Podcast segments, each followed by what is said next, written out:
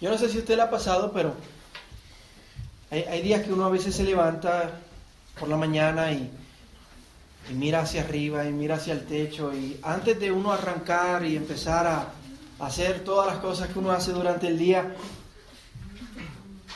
uno a veces cansado y cansado de la vida se pregunta, ¿por qué, ¿por qué yo hago todo lo que yo hago? ¿Por qué yo me levanto cada día y, y hago todo lo que hago cada día? A, lo mejor usted se ha preguntado, ¿cuál es el significado de, de, esta vida, de todo lo que yo hago? Hay muchas personas que se hacen esa pregunta. Algunos encuentran el significado a lo mejor en su familia, yo lo hago por mi familia, lo hago por mis hijos. Algunos lo encuentran en, en el trabajo, eh, porque lo, les gusta su trabajo o les gusta el dinero. Algunos lo encuentran en ellos mismos, dicen, yo lo hago por mí, porque yo me estimo a mí mismo, soy una persona que, que me amo a mí mismo y, lo hago por eso. Y otras personas lo hacen por otras razones. Encuentran el significado de la vida por otras razones. Pero ¿qué tal nosotros? ¿Dónde encuentras tú el significado de la vida? ¿Dónde yo encuentro el significado de la vida? Cuando nos levantamos y pensamos, antes de arrancar, ¿por qué yo hago todo lo que hago?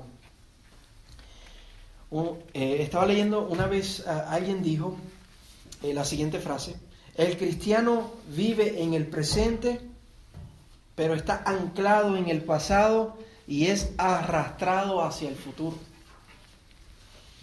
Nosotros como creyentes encontramos el significado, o se supone que encontremos el significado, en Jesucristo.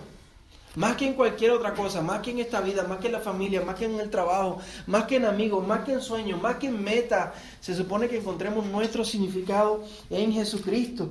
Y hoy en este pasaje vamos a ver esta realidad en la vida del creyente, en la vida del cristiano, cómo encontramos nuestro significado, cómo le damos sentido a la vida, cómo encontramos fuerzas y, y motivación para vivir, cómo encontramos todo eso en Jesucristo. La semana pasada comenzamos a ver eh, la introducción del libro de Efesios, que es del versículo 3 al versículo 14. En la Biblia que nosotros usamos tiene el título de Beneficios de la Redención. Y les había dicho que en el griego, en el original, cuando Pablo escribió eso, era un, es una sola oración, una sola oración. Para nosotros poder entenderlo, pues eh, los que traducen la Biblia lo, han dividido en varias oraciones para poder entenderlo, pero en el griego es una sola oración. Y, y, el versículo principal es el versículo 3. Vamos a verlo, la semana pasada lo repetimos varias veces. Bendito sea el Dios y Padre de nuestro Señor Jesucristo, que nos ha bendecido con toda bendición espiritual en los lugares celestiales en Cristo. Y estábamos diciendo que, que esta palabra que, eh, que, que, Pablo utiliza, bendito sea el Dios, es una, una, una expresión de alabanza, eh, de, de, de, mucha, de mucha alegría, eh, conlleva mucha emoción, lo que Pablo está sintiendo para glorificar al Señor. Él dice, bendito sea, bendito sea el Dios y Padre nuestro Señor Jesucristo. Y la semana pasada comenzamos a ver cuáles son todas esas bendiciones espirituales con las cuales Él nos ha bendecido y vimos los versículos 4 al 6 y nos enfocamos en, en, en, lo que hizo el Padre antes de la creación del mundo. En el versículo uh, 4 habla de que nos escogió y en el versículo 5 habla acerca de que nos predestinó y vimos que todo esto fue el Padre. Está el Padre, el Hijo, el Espíritu Santo, Dios Trino, pero el Padre, la persona del Padre fue la que hizo todo esto antes de la creación del mundo. Y esta semana nos vamos a enfocar en el Hijo, en Jesucristo. Y la semana próxima vamos a enfocarnos en el Espíritu Santo, en los versículos 11 al 14. Así que vamos a empezar. ¿Cómo le hacemos sentido a la vida? Eh, vamos a ver esa frase que, que, que les mencioné. Vivimos en el presente, anclados en el pasado y somos arrastrados hacia el futuro lo primero que vamos a ver es dónde está anclada nuestra vida. Dónde nosotros como creyentes anclamos nuestra vida, dónde encontramos sentido en el pasado. Vamos a ver los versículos 7 al 8.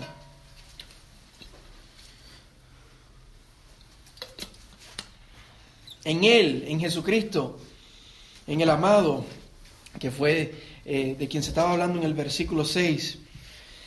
En Él tenemos redención mediante su sangre, el perdón de nuestros pecados según las riquezas de su gracia que ha hecho abundar para con nosotros. Y aquí que está el ancla de nuestra vida como cristianos, como creyentes, el significado que tenemos de la vida, el ancla en el pasado que tenemos es en la cruz, en el Evangelio, en lo que el Señor ha hecho por nosotros en Cristo. Miren esa frase, en Él tenemos redención. Una palabra de domingo, una palabra que no, no utilizamos en nuestro día a día. Redención significa que Él, Jesús, pagó el precio de nuestra libertad. Él pagó el precio de nuestra libertad. Ese fue el acto que nos libertó cuando el Señor murió en la cruz del Calvario. Ese acto nos trajo libertad, nos trajo redención, nos libertó de nuestras cadenas, de nuestro pecado, de nuestra deuda. La cruz fue el acto que pagó nuestra deuda. Continúa diciendo, mediante su sangre. Lo que hace la cruz valiosa, lo que hace el Evangelio valioso es la sangre de Jesucristo. Ese fue, si podemos decir, lo así, eh, la moneda que se utilizó para pagar por nuestra salvación, por nuestra redención, por nuestra libertad, la sangre preciosa del Hijo de Dios, la sangre infinitamente valiosa. Y por esto es que Jesús es Dios. Por esto es que creemos que el Hijo de Dios es Dios mismo, el Padre, el Hijo, el Espíritu Santo, porque si Él no fuera Dios, su sangre no fuera infinitamente valiosa, su sangre no fuera lo suficientemente valiosa para pagar nuestra infinita deuda, su sangre no nos pudiera haber libertado de la condenación eterna del infierno, pero como su sangre es infinitamente valiosa, porque Él es el Hijo de Dios, Dios mismo, esa sangre nos puede libertar. Primera de Pedro, capítulo 1, versículos 18 y 19 dice, ustedes saben que no fueron redimidos de su vana manera de vivir heredada de sus padres con cosas perecederas como oro o como plata. No fuimos redimidos con oro o con plata, sino con sangre preciosa como de un cordero sin tacha y sin mancha, la sangre de Cristo. Fue la sangre preciosa de Jesucristo la que nos ha redimido, la que nos ha libertado, esa sangre infinitamente valiosa. ¿Y qué logró eso? Continúa diciendo el versículo 7, el perdón de nuestros pecados el perdón de nuestros pecados, todos nuestros pecados, si hemos puesto nuestra fe en el Señor, han sido perdonados. Hemos sido libertados, hemos sido redimidos. Eh, pecados pasados, presentes, futuros, todos nuestros pecados han sido perdonados por esa sangre, por esa cruz, por ese acto, por ese pago infinitamente valioso. Por eso es que Romanos 8, versículos 33 y 35, Pablo dice, ¿quién acusará a los escogidos de Dios? ¿Quién nos, eh, ¿Quién nos acusará? Si Dios es el que nos ha justificado en Cristo cuando Él murió por nosotros en la cruz. Continúa diciendo, ¿quién es el que condena? ¿Quién te puede condenar a ti? ¿Quién me puede condenar a mí? Nadie, porque Cristo Jesús es el que murió. Sí, más aún el que resucitó, el que además está a la diestra de Dios, el que también intercede por nosotros. Por eso, hermanos, todos nuestros pecados han sido perdonados, hemos sido redimidos, hemos sido libertados, ya no hay condenación para los que están en Cristo Jesús. Termina Pablo ahí en Romanos 8, ¿quién nos separará del amor de Cristo? tribulación o angustia, o persecución o hambre, o desnudez, o peligro o espada. Seguiría leyendo, pero tenemos que volver a donde estamos. Pero hermanos, hemos sido libertados por esa sangre preciosa. Y antes que tú pienses, pastor, pero ya yo sé eso, eso es el Evangelio, eso yo lo, lo he escuchado Usted lo dice cada domingo, lo leemos en la Biblia. Mira cómo termina el versículo 7 según las riquezas de su gracia que ha hecho abundar para con nosotros. Estas son las riquezas de Dios, estos son los tesoros de Dios para ti y para mí. Más precioso que cualquier cosa en este mundo. Casa, carro, sueños, bienes, riqueza, nada de lo que este mundo nos ofrece se puede comparar con esto, con la cruz, con la sangre, con esa redención, con el perdón de nuestros pecados. Este es el tesoro del cielo para ti y para mí. Y por este acto del pasado es que tú y yo estamos firmes hoy en el presente y nada nos puede separar del amor de Cristo. Aquí es que está anclada nuestra vida. Y por esto tenemos un futuro seguro, tenemos la vida eterna prometida y nadie nos puede arrebatar de la mano de Cristo ni de la mano del Padre. Eso es nuestro, no porque seamos los más lindos, sino por lo que hizo Jesucristo. Por eso cantamos, roca de la eternidad, fuiste abierta tú para mí. Tú fuiste abierta por mí, roca eternamente valiosa, que se hizo hombre, se encarnó y tomó nuestro lugar por amor. Y en ese lugar murió en la cruz por nosotros. Por eso es que nosotros decimos, no hay otro camino de salvación. No hay otro nombre dado a los hombres en el cual puedan ser salvos, solamente confiando en Jesucristo. Y si usted está aquí hoy y no ha confiado en Jesucristo, tiene que poner su fe en el Señor. Tiene que agarrarse de Jesucristo. La palabra dice que somos salvos por la fe.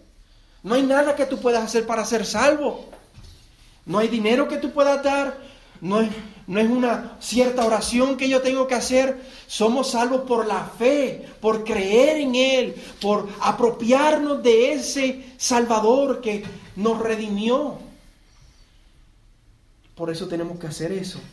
Por eso no hay otro sentido a la vida que sea más verdadero que esta. No hay algo que le dé más sentido a la vida que Jesucristo. Por eso no hay otra cosa que te pueda traer más alegría. Tú quieres ser alegre. Mira a Jesús. Mira a esta redención. Mira a estas riquezas de su gracia que ha hecho abundar para nosotros. Y sea alegre. No hay nada que te pueda sostener en el tiempo difícil como esto. Y no hay nada que te pueda hacer, hacerte sentir más amado que esto, la cruz, el Evangelio, su redención y su sangre. En Él tenemos redención mediante su sangre, el perdón de nuestros pecados, según las riquezas de su gracia que ha hecho abundar para con nosotros.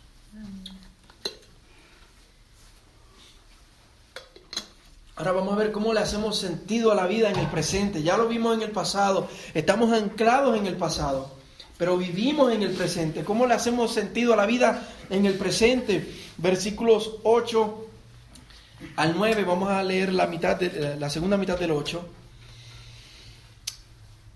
ignorando la parte que, que dice que ha hecho abundar para con nosotros, donde empieza la oración. En toda sabiduría y discernimiento nos dio a conocer el misterio de su voluntad según la buena intención que se propuso en Cristo. Y como ya dijimos, una persona, un cristiano, mira al pasado, mira a la cruz, allá está anclada su vida y hoy en el presente le dedica a eso Su vida le dedica a eso, su energía le dedica a eso, su atención. ¿A qué? A contemplar el Evangelio, a ser maravillado por el Evangelio, a ser transformado por eso que el Señor hizo por mí. Y el verso nos dice que Dios hizo eso por nosotros en toda sabiduría y discernimiento y que nos lo ha dado a conocer en toda sabiduría y en todo discernimiento. Cuando tú vienes a Jesús, la palabra dice que tú naces de nuevo. Tu corazón de piedra ahora es un corazón de carne y tus ojos, el, el velo de tus ojos se cae y ahora tú puedes ver la verdad y puedes empezar a conocer al Señor. Comienzas a ver el mundo en términos correctos según los términos de Dios, según la Biblia, esa sabiduría y ese discernimiento por medio de la palabra de Dios y por medio del Espíritu Santo, el Señor nos los empieza a comunicar y el Señor nos los empieza a revelar y comenzamos a ver las cosas con los, lentos, los lentes correctos. Y eso es la verdadera sabiduría. Aprendemos cosas en la escuela, aprendemos cosas en la universidad, Dicen que se puede aprender cosas en YouTube. Eh, pero hay que tomar, no se puede tomar todo, hay que tomarlo todo, ¿verdad? Del internet hay que tomarlo todo con cuidado. Pero esta es la verdadera sabiduría, hermanos. El Evangelio. Jesucristo es la verdadera sabiduría que, como dice ahí, nos da discernimiento, te ayuda a tomar decisiones en la vida. Cuando tú tienes un problema, cuando tú tienes una situación, cuando tienes que tomar una decisión, si hago esto o hago esto, el Evangelio y la palabra nos ayuda a tomar la decisión correcta, a ser juiciosos, a no tomar decisiones de acuerdo al mundo, a tomarlas de acuerdo al Evangelio. Eso nos ayuda a tomar mejores decisiones. Y hay personas que dicen, no, pero nosotros no podemos ponerle mucha atención a, la Biblia o a leerla mucha o a la teología, porque eso nos va a hacer secos. Lo que necesitamos es solamente la llenura del Espíritu, no necesitamos leer la palabra, no necesitamos esa sabiduría y ese discernimiento, no tenemos que estudiar los, teólogos y los estudiosos creyentes del pasado. Pero hermanos, es todo lo contrario. Cuando Jesucristo es el centro, como está diciendo aquí, de toda sabiduría y de todo discernimiento, tú no te vas a hacer seco, eso te va a hacer fervoroso. Porque la base de la sabiduría y el discernimiento es que el Hijo de Dios derramó su sangre por nosotros. Y dice ahí que nos dio a conocer el misterio de su voluntad. Para, nosotros la palabra misterio, ¿verdad? Es como misteriosa. Pero en el original, misterio significa revelar algo que antes estaba oculto. Por ejemplo, eh, nosotros no lo hacemos, pero la iglesia americana, cuando hace, antes de empezar el servicio subí, ellos tienen Santa Cena hoy también y lo tienen tapado con una, con una manta blanca. Y no sé si ya lo habrán hecho ya lo hicieron, lo que hicieron fue revelar lo que estaba oculto. Estaba ahí, pero estaba oculto. Quitaron la sábana y lo revelaron. Y eso es lo que está diciendo Pablo aquí, ahora en Jesucristo. Ahora que Jesucristo se ha encarnado, ahora que Él ha muerto en la cruz, ahora que Él ha resucitado, el plan de Dios ahora se ha revelado. Antes estaba oculto y ahora está revelado y ahora tú lo conoces y ahora yo lo conozco. Y este era el plan, el misterio de Dios para salvar al mundo por medio de Jesucristo. Y ahora tú y yo a eso le dedicamos nuestra vida. Esto es lo que tú tienes que recordar cuando las cosas no andan bien. Hallar esa sabiduría y ese discernimiento que viene de la palabra, que viene del Espíritu de Dios, que viene de poner los ojos en Jesucristo, ese misterio revelado. Eso es lo único que te puede dar paz en el presente. Cuando las cosas no andan bien, cuando no sabes qué va a pasar mañana. Y dice ahí, termina diciendo, según la buena intención que se propuso en Cristo, Otras versiones dicen buen propósito, según la complacencia, según el beneplácito, según, significa según la buena voluntad de Dios. Cuando descubrimos este plan de Dios, cuando descubrimos este misterio del Evangelio y somos llenos de esa sabiduría y de ese discernimiento, nos damos cuenta que esto es bueno, que esto es maravilloso. Vayan a Primera de Timoteo 3:16. Esto lo vamos a leer juntos.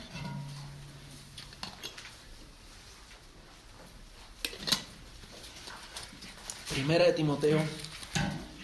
Cuando alguien llegue a la página, que lo comparta. Página 1301 o 1301 en la Biblia que usamos aquí en la iglesia. ¿Ah?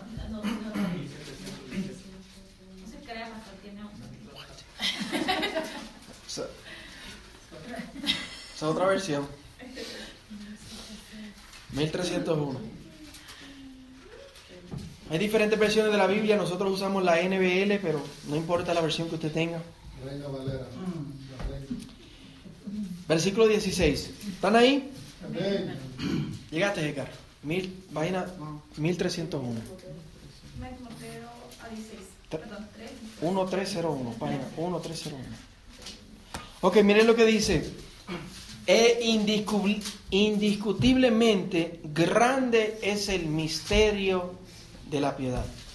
Esa palabra piedad, otra, otra, otra palabra para esa palabra es el misterio de la santidad.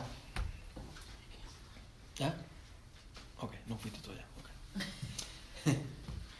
Dice, Él fue manifestado en la carne, vindicado o justificado en el Espíritu, contemplado por los ángeles, proclamado entre las naciones, creído en el mundo y recibido arriba en gloria. Está hablando del Evangelio, está hablando de lo que Jesucristo hizo cuando vino a este mundo, cuando nos redimió. Y ese pasaje, ese verso dice, Pablo dice, indiscutiblemente el misterio de la santidad es conocer eso, el Evangelio, tener la sabiduría y el discernimiento del Evangelio. Y ahora le voy a decir por qué se los traigo. Usted quiere crecer en santidad, usted quiere parecerse más a Cristo, usted quiere que el pecado se vaya disminuyendo en su vida y que el camino de santidad vaya aumentando en su vida, indiscutiblemente, dice Pablo, el misterio de la santidad es el Evangelio. ¿Cómo vivimos nuestra vida presentemente para ser transformados en el presente y ser maravillados en el presente por Dios y para enamorarnos más de Dios y seguir más fielmente a Dios? Contemplando el Evangelio.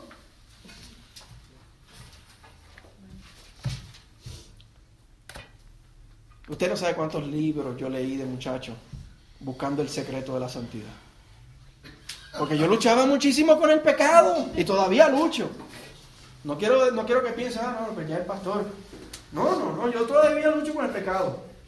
Pero cuando mi sabiduría y mi discernimiento todavía no era mucho, yo leía libro aquí, libro allá. Haz esto, haz aquello, deja de hacer esto, deja de hacer aquello.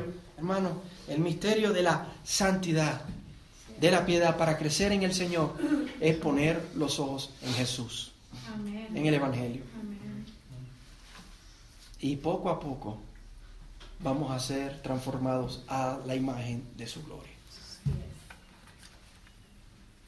Y por eso es que nosotros le dedicamos el tiempo al Señor, por eso venimos a la iglesia, por eso el domingo es del Señor, por eso leemos nuestras Biblias y oramos, ¿Qué? Buscando del Señor, buscando ver el Evangelio, buscando ver a Jesucristo.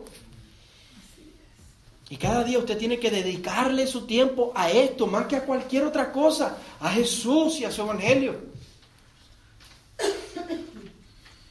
No hay nada más digno a lo cual le podamos dedicar nuestro tiempo. Y finalmente vamos a ver ah, cómo le damos sentido a nuestra vida en cuanto al futuro, que es tan incierto.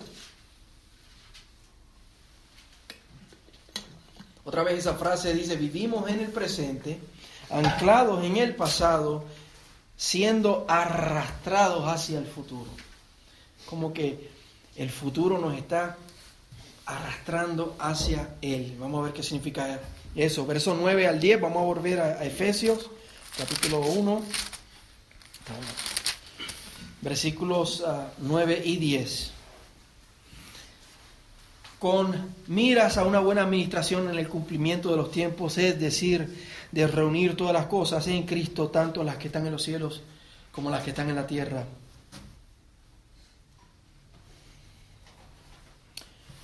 La cruz es lo que nos ha libertado, es lo que nos y es lo que le da sentido a nuestra vida en el presente mientras la contemplamos, contemplamos lo que el Señor hizo por nosotros, pero también miramos al futuro y vemos cómo eso que hizo Jesucristo en la cruz asegura y arregla y pone esperanzas en el futuro y podemos tener paz y podemos regocijarnos de lo que va a pasar mañana.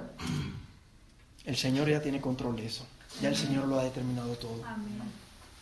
Dice, con miras a una buena administración en el cumplimiento de los tiempos. Cuando en el verso 9 nos dijo que nos dio a conocer el misterio de su voluntad, nos estaba hablando del Evangelio, pero también nos está hablando de cómo el Evangelio, lo que Jesucristo hizo en ese acto de redención, va a arreglar todo el revolú que el pecado ha causado en este mundo. Ese acto en la cruz, hermanos, algunos teólogos han dicho, la cruz es el centro del universo y el centro de la historia. Dicen el centro del universo porque ese es el centro del plan de Dios, como estamos viendo en este verso, y el centro de la historia porque de acuerdo a la cruz es que todo ocurre en la historia. La Biblia dice que estamos viviendo en el cumplimiento de los tiempos. La Biblia dice que vivimos en el fin de los tiempos. Este es los últimos tiempos. Desde que Jesucristo ascendió a los cielos hasta que Él vuelva, este es el último periodo del plan de Dios. Vayan a Hebreos 1, versículo 1 y 2 si lo quieren ver. Hebreos 1, 1 y 2. El autor dice, Dios habiendo hablado hace mucho tiempo y en muchas ocasiones y de muchas maneras a los padres por los profetas, en estos últimos días nos ha hablado por su Hijo.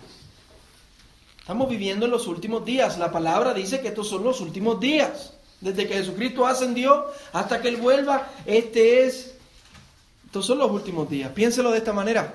Cuando usted está en la escuela, y están las últimas semanas de mayo de la escuela y dicen, estos son los últimos días de clase. ¿Qué se refieren? Pues que son las últimas semanas. Quedan todavía unos cuantos días.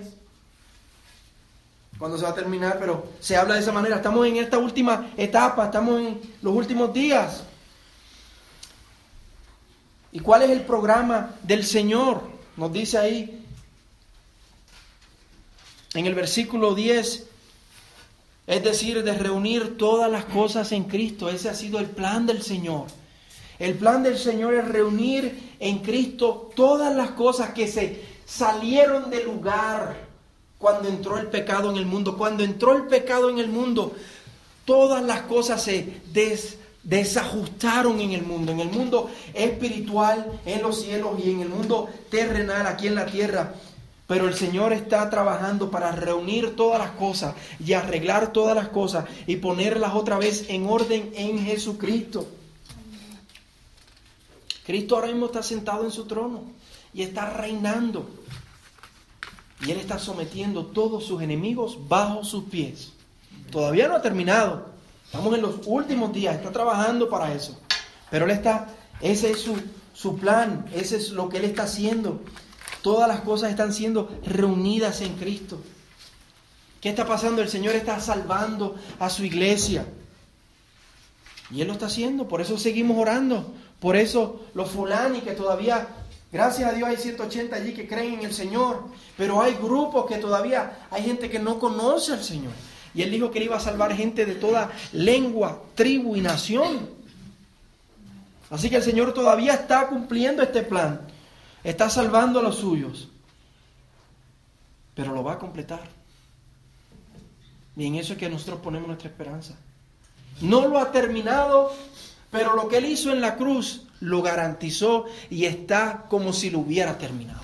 Nosotros vivimos sabiendo que eso ya está garantizado, ya eso está completado por la obra de la cruz. Y es solamente Él está esperando salvar a los suyos, poner a todos sus enemigos bajo sus pies para entonces volver por nosotros. Por eso fue que Jesucristo dijo, tetelestai, consumado es en la cruz. Ya todo está listo. Ya por ese pago de redención ahora todo queda listo. Y esta es la realidad, hermanos, que gobierna. Tú y yo miramos alrededor. Gracias, Ruby, por acompañarme, Gerardo. Dios les bendiga. Usted mira alrededor y usted dice, pero qué, yo no veo como, yo no veo que, que las cosas están reuniéndose en Cristo. Todo lo contrario, yo veo que las cosas se están, miren, desajustando más para allá, desajustando más para acá. Y por eso me gusta que dice, con miras a una buena administración en el verso 10. Porque es como que tú miras el mundo y tú lo que ves es mala administración a la izquierda, mala administración a la derecha. No importa el país que usted mire. Usted mira este país, mala administración. Mira a nuestros países, mala administración. Pero nosotros con miras a esa buena administración, a esa perfección que el Rey de Reyes va a traer.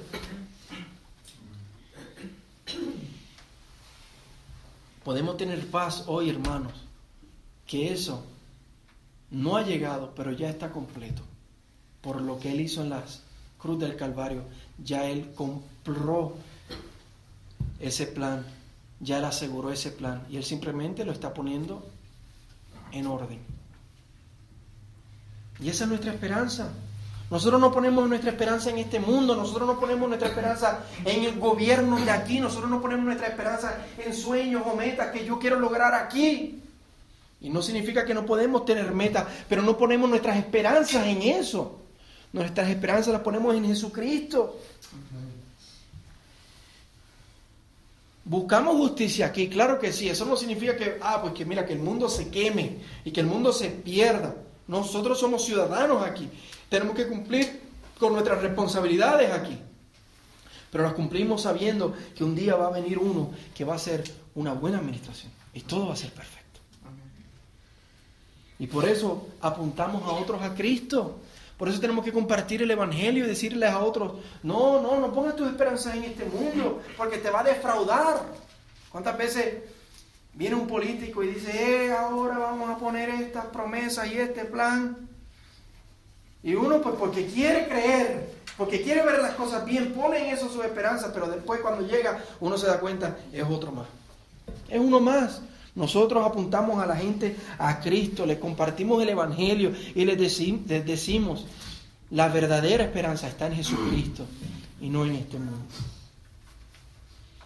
Apocalipsis 22, 17 dice que el Espíritu y la esposa dicen ven. El Espíritu Santo que fue enviado por Jesucristo a este mundo, a nosotros los creyentes, y nosotros, la iglesia, la esposa de Cristo, la prometida de Cristo, decimos, ven, ven Señor, ven, completa tu plan, completa tu programa y vuelve por nosotros, vuelve por tu iglesia. Ahí es que está nuestra esperanza y somos arrastrados hacia eso, somos arrastrados por eso. Así que hermano, para terminar, cuando mañana usted se levante mirando al techo y si no le encuentra el sentido a la vida, recuerde que el Evangelio, la redención de Jesús le da sentido a todo, le da verdadero sentido a todo. Y vivimos en el presente, anclados en el pasado, siendo arrastrados hacia el futuro vivimos mirando a la cruz, los ojos puestos en Jesús, siendo maravillados y transformados por eso. Y esto es lo que le da sentido a nuestras vidas, hermanos. Amén. Amén. Vamos a orar.